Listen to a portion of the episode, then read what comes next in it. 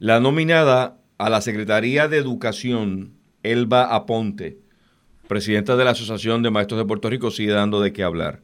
Eh, son muchas las reacciones. En esta ocasión voy a conversar con Laisa Fournier, quien preside Únete, Unión Nacional de Educadores y Trabajadores de la Educación. Bienvenida a Redacción, gusto saludarle. Saludos, buenas tardes. Su reacción a este nombramiento, esta nominación que se hace. Bueno, sobre el nombramiento de la profesora Elba Ponte como secretaria del Departamento de Educación, entiendo que es una estrategia del el entrante gobernador Pierluisi para proyectar cercanía a los sindicatos. Eh, oh. Nunca se había designado un líder sindical, sí se habían designado para ocupar puestos en el Departamento de Educación asociados.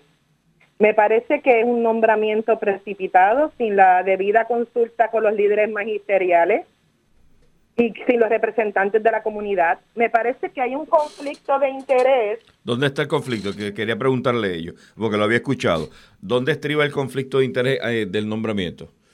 Bueno, el conflicto de interés es que ella es la presidenta de un sindicato que se dedica a proteger los intereses, ¿verdad? O, velar que los derechos de los maestros sean cumplidos. Y además de eso, sería un conflicto en favorecer una sola organización magisterial. Hay varias organizaciones magisteriales. Entonces tú te conviertes de presidente de un sindicato a patrono. Eso claramente es un conflicto craso para ocupar ese puesto. La, Laisa, vamos por parte. Quiero preguntar varias cosas. Eh, mencionas que es la primera vez que un líder de un gremio magisterial eh, llega a la Secretaría de Educación. Eso, es un, eso es un dato. El otro dato que quiero preguntarle y corroborar con usted, la adjudicación que se le hace a Elba aponte de no necesariamente favorecer a todos los maestros de Puerto Rico ante la Junta de Supervisión Fiscal. ¿Es cierto el hecho de que ella ha sido cómplice de un proceso de reducción de beneficios a ustedes? Bueno, eh, eso es cierto. Tenemos que recordar que en el verano pasado, la Asociación de Maestros, a través de la AFT, la American Federation of Teachers, quiso menguar los derechos del magisterio en un acuerdo con la con la Junta de Control Fiscal que era pues de bajarle el, retiro a los maestros, aumentar la cantidad de años de ellos como representantes exclusivos, a, rebajar la, la jornada laboral. O sea que ellos estuvieron en el verano pasado, aprovechando que los maestros estaban de vacaciones, hicieron una campaña para ese acuerdo y el magisterio, en conjunto con las organizaciones que trabajamos en el FADER, tuvimos que hacer una campaña en contra y gracias a, esa campaña el magisterio le votó que no a ese acuerdo. Así que ellos fueron, ella fue cómplice de eso. Aparte de... E, en ese entonces, el año pasado, ¿ella presidía la asociación? Pues entiendo que no, todavía no presidía la asociación. Okay. Era la señora Aida Díaz pero ella era parte de la estructura de la Asociación de Maestros y, favorecía ese acuerdo. Pregunto, eh, el hecho de que la Asociación de Maestros de Puerto Rico tenga una trayectoria desde el, desde el 1911, no, no, no merece eh, que sea prácticamente como que la portavoz principal de los gremios en Puerto Rico. Pues mira, entiendo que no, porque la Asociación de Maestros a lo largo de la historia ha tenido una una trayectoria de sintonía patronal. Ahora mismo, como representante exclusivo, ellos tienen un gran descontento en el magisterio por las posiciones patronales que ellos han asumido y por no defender los derechos de los maestros. Entiéndase, tan reciente como la semana pasada, lo del College Board, cuando... Explíqueme qué sucedió ahí. Pues esta semana se comenzó a dar el College Board en las escuelas de Puerto Rico, públicas de Puerto Rico.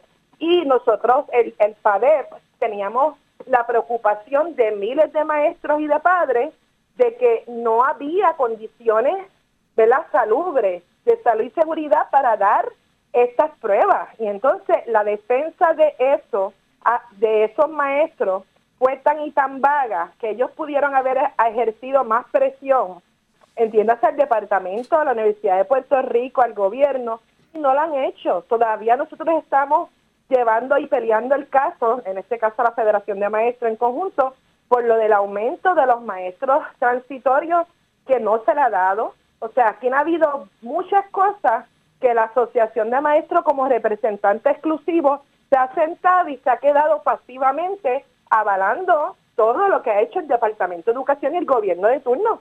¿Qué ha hecho la asociación? Es la primera vez que conversamos, espero que se repite en muchas ocasiones y hago muchas preguntas eh, para validar los planteamientos que se hacen contra la asociación.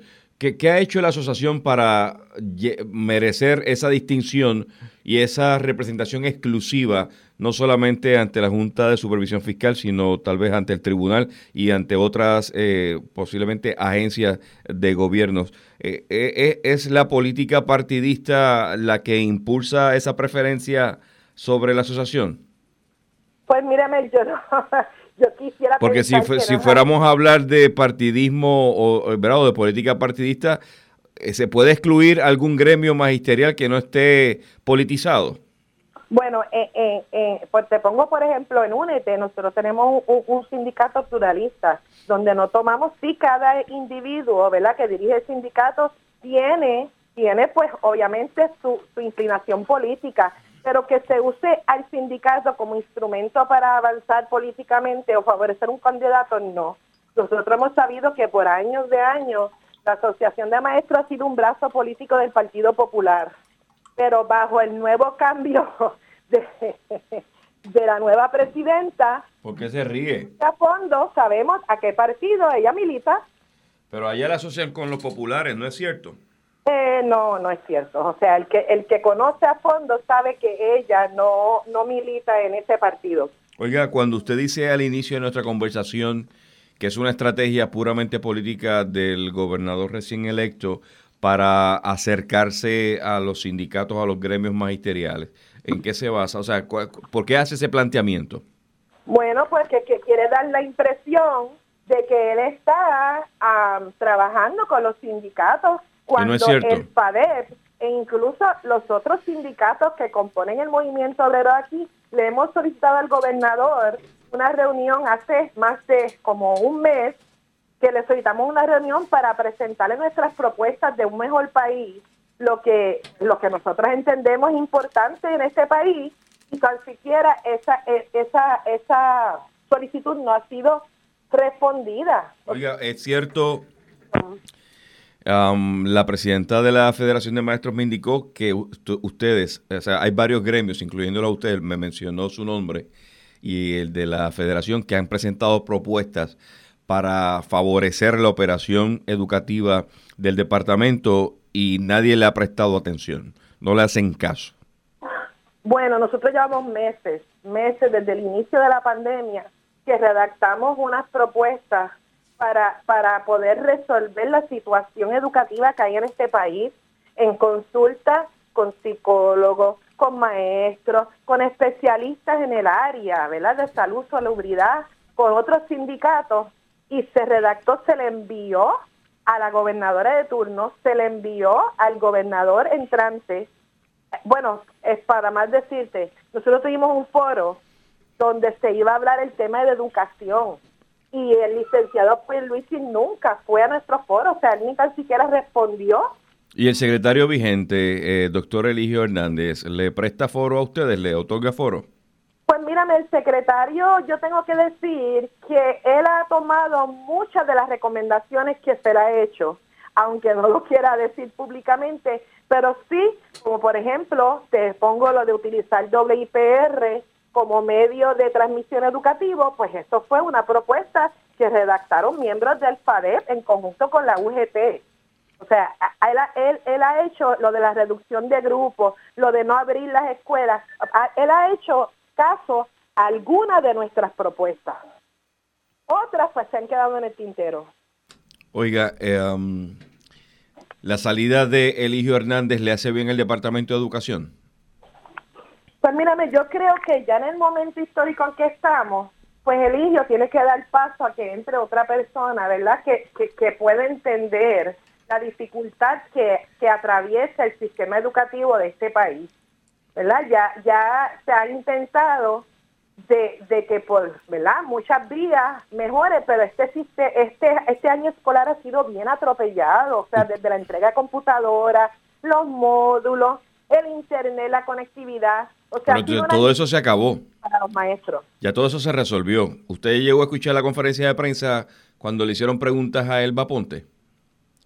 Yo escuché parte de la conferencia. Ella planteó que llegó la solución a todos los problemas del Departamento de Educación. ¿Usted coincide con ella? Que ella va a traer la solución, pues yo tengo uh, mis serias dudas. O sea, ella puede, eh, eh, eh, coincidimos en que ella es maestra, pero yo pongo, ¿verdad?, en tela de juicio la proyección pública que ha tenido ella, la capacidad administrativa y la formación pedagógica que ella tiene. Ella es de educación especial y eso nos parece muy bien. Pero es presidenta de un sindicato de maestros. Su rol es defender a los maestros de Puerto Rico.